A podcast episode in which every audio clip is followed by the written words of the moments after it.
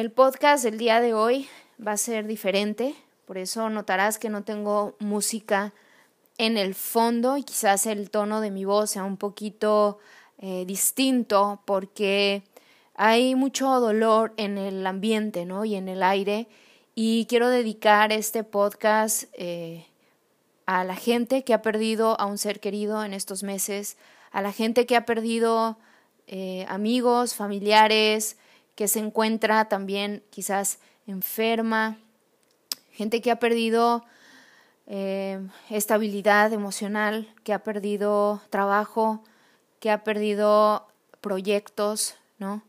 Cuando pensamos en, en vivir el proceso de duelo, muchas veces viene a nuestra mente la muerte, ¿no? Pero también enfrentamos pérdidas cuando eh, tenemos que experimentar cambios drásticos en nuestro estilo de vida. Puede ser porque fuimos víctimas de un robo o alguna enfermedad que nos da, que nos, le da un giro completo ¿no? a, nuestra rutina. Puede ser que perdimos eh, trabajo o el, el rompimiento en una relación amorosa, no sé, puede ser de muchas maneras.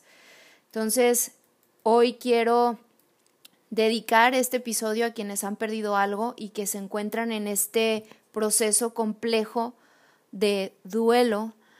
Nosotros en Zona 31, la comunidad de, eh, que tenemos de, en el box de CrossFit, tenemos una, una situación difícil porque hemos perdido a una de nuestras chicas llena de alegría, muy joven, de 26 años, y, y es algo que ha golpeado a más de una persona. Entonces también este episodio va para las personas que, que se encuentran en medio de, de este proceso ¿no? de, de, duelo y que se encuentra en un estado de, de dolor continuo. Eh, es muy importante que, que nos enfoquemos en fortalecer a las personas que pasan por este proceso en, en su manejo de, del vacío que experimenta, porque siempre este tipo de cambios o la pérdida de alguien nos deja un vacío, ¿no? Entonces es importante abrir el espacio para que la persona logre decidir la mejor forma de gestionar ese vacío, ese dolor, para dar cierre al proceso.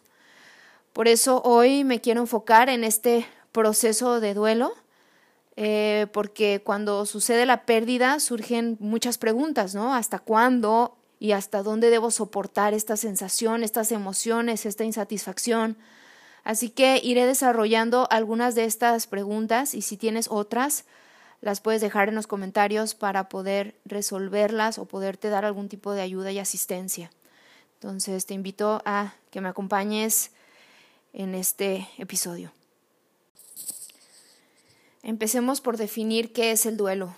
El duelo es la reacción emocional que experimentas como sufrimiento cuando un vínculo afectivo se ha roto.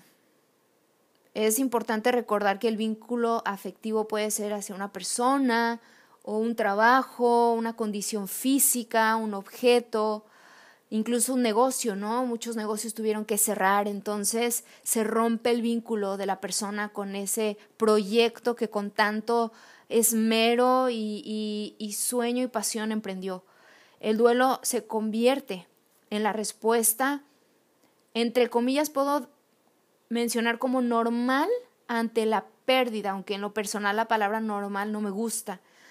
Así que interpretemos este normal como la conducta más frecuente ante una pérdida, ¿no?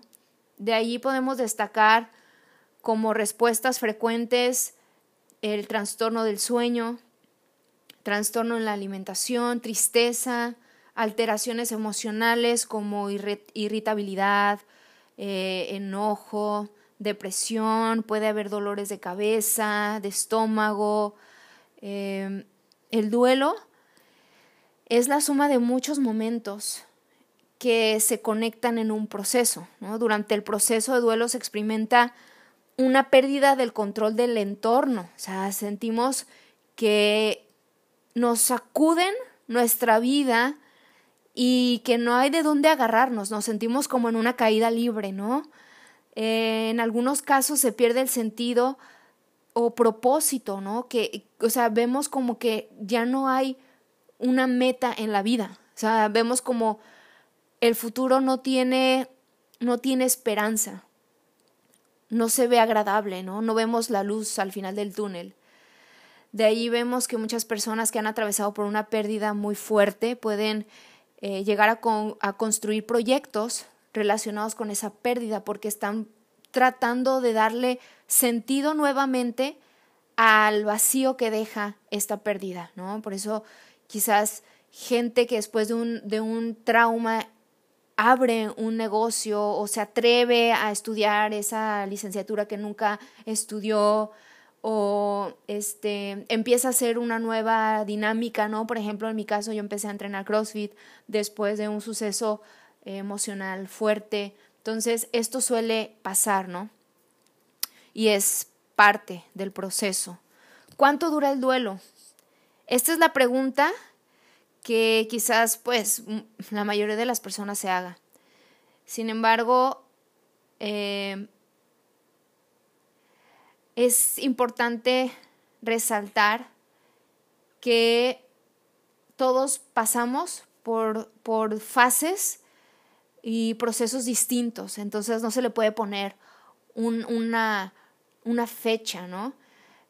Pueden pasar, no sé, un año y no has logrado sentir que superas las etapas del duelo y, y de alguna manera no puedes comparar tu proceso con el de otra persona que quizás tardó menos, porque somos distintos y tenemos diferentes formas de manejar el dolor. Entonces, eh, una señal interesante en esto de vivir todo el proceso de duelo es si, por ejemplo, al segundo año de la pérdida, cuando llegan fechas difíciles, ¿no? Alguna Navidad, cumpleaños, algo así, un aniversario, puedes experimentar de esos momentos con menos dolor. Esa es una manera en que mucha gente mide, ¿no? Qué tanto, tanto ha avanzado en el proceso. Pero también es posible que experimentes dolor, pero que te recuperes con más facilidad, que el dolor dure menos. Entonces, como digo, es muy, muy difícil, no, no podemos ser tan tajantes en cuanto a la fecha. Muchas veces queremos una fecha porque creemos que eso nos va a dar esperanza, ¿no? Creemos que eso nos va a ayudar a poder creer que realmente vamos a estar bien o que vamos a poder superar esta etapa de trauma. Entonces, este es muy muy importante que aunque no demos una fecha, eh, sepamos enfocar a la persona a que en ese proceso va a haber un avance, aunque al principio no lo vea, para que pueda creer que va a haber luz al final del túnel, aunque apenas haya llegado a ese túnel. Ahora, ¿cómo podemos afrontar el proceso de duelo? Esta es la pregunta que nos lleva a las acciones para que podamos avanzar en este proceso. Cuando escuchamos la frase o el refrán, el tiempo todo lo cura, mm, yo respondería sí, pero ¿cómo y con qué consecuencias? Porque esta frase es muy pasiva y ciertamente debemos dar espacio a la persona para que manifieste eh, emocionalmente su dolor. Pero también tenemos que ser muy intencionales en que dentro de ese mismo sufrimiento la persona sea muy activa en querer salir de ese estado. Aunque en cierto sentido el tiempo puede ayudar en ese proceso, es necesario apoyar a la persona en ese proceso para que pueda avanzar. Y si tú eres quien está pasando por ese proceso, es importante que no pases esa etapa sola. o solo. Que vayas con un experto que pueda ayudarte, que te acerques a una comunidad de apoyo, que realmente eh, puedas atravesar esta rehabilitación emocional acompañado de alguien, porque es el momento más peligroso para estar en soledad cuando atravesamos un, un, proceso tan traumatizante como la pérdida de algo de alguien. Entonces el primer punto es aceptar el hecho ¿no? de lo que acaba de pasar, aceptar que tal persona se ha ido y no va a estar más, que tal proyecto ya terminó, que tal eh, etapa llegó a su fin, ¿sí? El primer punto es, es aceptar. Es natural durante el proceso de duelo que, que neguemos que esto es una realidad. A veces pensamos que estamos dentro de una pesadilla, ¿no? Y que vamos a despertar y que todo esto fue, no fue real. Pero el negar la realidad no nos ayuda a avanzar, no nos capacita para superar la pérdida.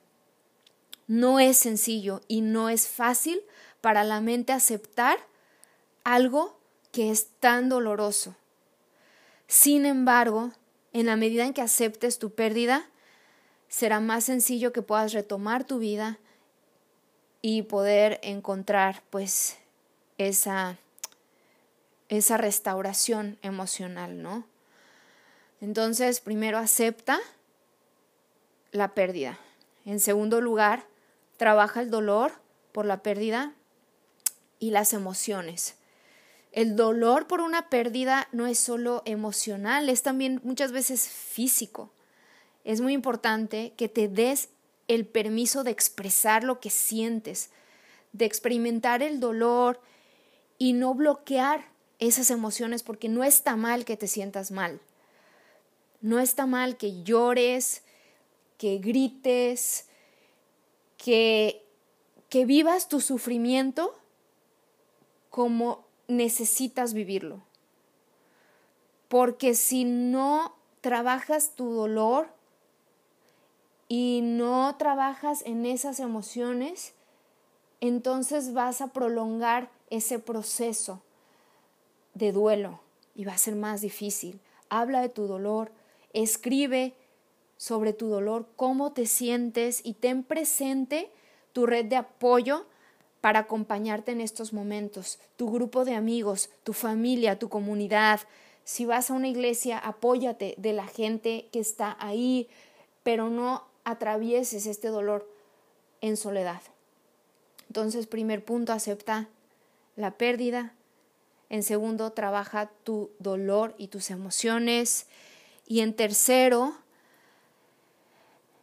abraza tu nueva realidad abraza tu nueva realidad. Estaba buscando la palabra para poner eh, aquí porque una, una palabra que se me vino era el adaptarnos, ¿no? A la nueva realidad, porque la vida cambia a través de una pérdida. Pero adaptarme me sonaba algo muy fuerte, eh, con muy poco tacto, con muy pocas herramientas. Y el abrazar habla de darle una bienvenida a algo nuevo, ¿no? Entonces por eso quise usar mejor esta palabra. Abraza tu nueva realidad. Este es el paso en el que se unen más momentos y experiencias. Para poder seguir adelante el proceso, eh, obviamente pues va a seguir habiendo dolor, ¿no? Cuando se ha perdido un ser amado, todos los roles de la vida son removidos y es necesario ir paso a paso y reordenar la vida. Es como cuando viene un huracán o hay un temblor y todo se cae en la casa. Sacude todo a nuestro alrededor y llega un punto en el que tenemos que detenernos a reacomodar. Entonces, aunque sientas mucho miedo en esta fase, en, este, en esta parte del proceso, ten mucha paciencia.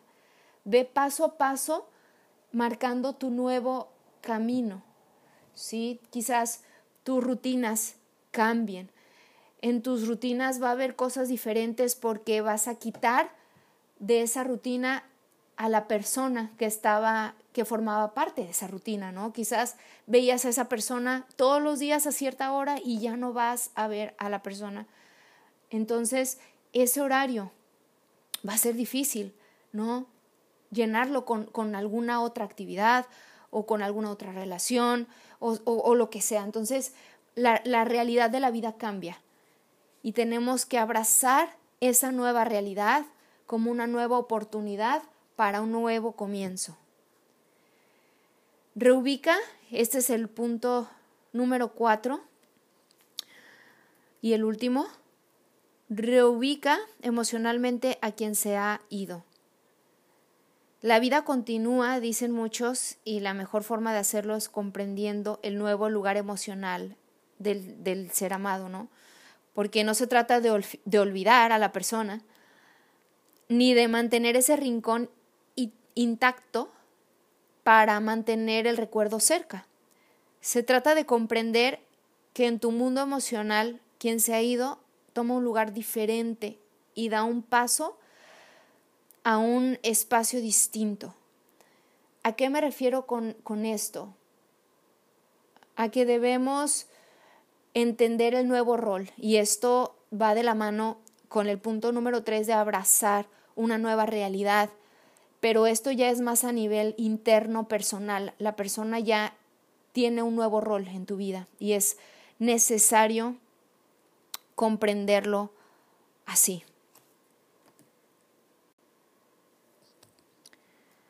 A manera de conclusión, voy a resumir los puntos de los que hablamos hoy. El primer punto es el aceptar la pérdida. El segundo punto es el trabajar ese dolor y esas emociones ante la pérdida, el que nos demos permiso de, de expresar cómo nos sentimos, ¿no? que le pongamos nombre a las emociones. El tercer punto es abrazar nuestra nueva realidad, es el abrazar la nueva vida sin eso que hemos perdido. Y el último punto, reubícate emocionalmente. Adopta tu nuevo rol interno, ¿no? O sea, darle, darle el espacio y el lugar que le corresponde a la pérdida, pero entendiendo que es ya un nuevo rol el que ha adoptado. Algo muy importante que voy a, a, a, repetir que mencioné ya es el apoyarnos de una comunidad, que no atravesemos esta parte del proceso solos, que, que nos acompañemos de gente que camine con nosotros en medio del dolor, que pueda dolerse con nosotros, que pueda eh, llorar, ¿no? que pueda mostrar esa empatía y esa sensibilidad, pero al mismo tiempo que nos enfoque ante la realidad, nos haga recordar estos cuatro pasos y que nos ayude en el proceso de rehabilitación emocional para que podamos retomar nuestras vidas y salir adelante. Recuerda que es un proceso, recuerda que toma tiempo, que debes ser muy paciente y que no estás solo. Los sucesos como estos nos cambian, debemos de aprender a, a, adoptar este cambio para crecer como individuos. Que no sea que nos cambien para mal, sino que nos hagan crecer, que nos enseñen, que nos abran un nuevo panorama de opciones en cuanto a quiénes somos como personas y lo que queremos y que trabajemos por ello. Te mando un fuerte abrazo, a quien estás escuchando, te agradezco que me acompañes otro domingo más. Por favor, si necesitas apoyo de algún tipo, no dudes en contactarme, en dejarme un mensaje, en escribirme a mi correo. Y recuerda que no tienes que pasar esto solo sola. Te invito a que busques de, de, ayuda, que vayas con alguien que pueda apoyarte. Eh, cualquier cosa, por favor. Eh, escríbeme y un fuerte abrazo para todos.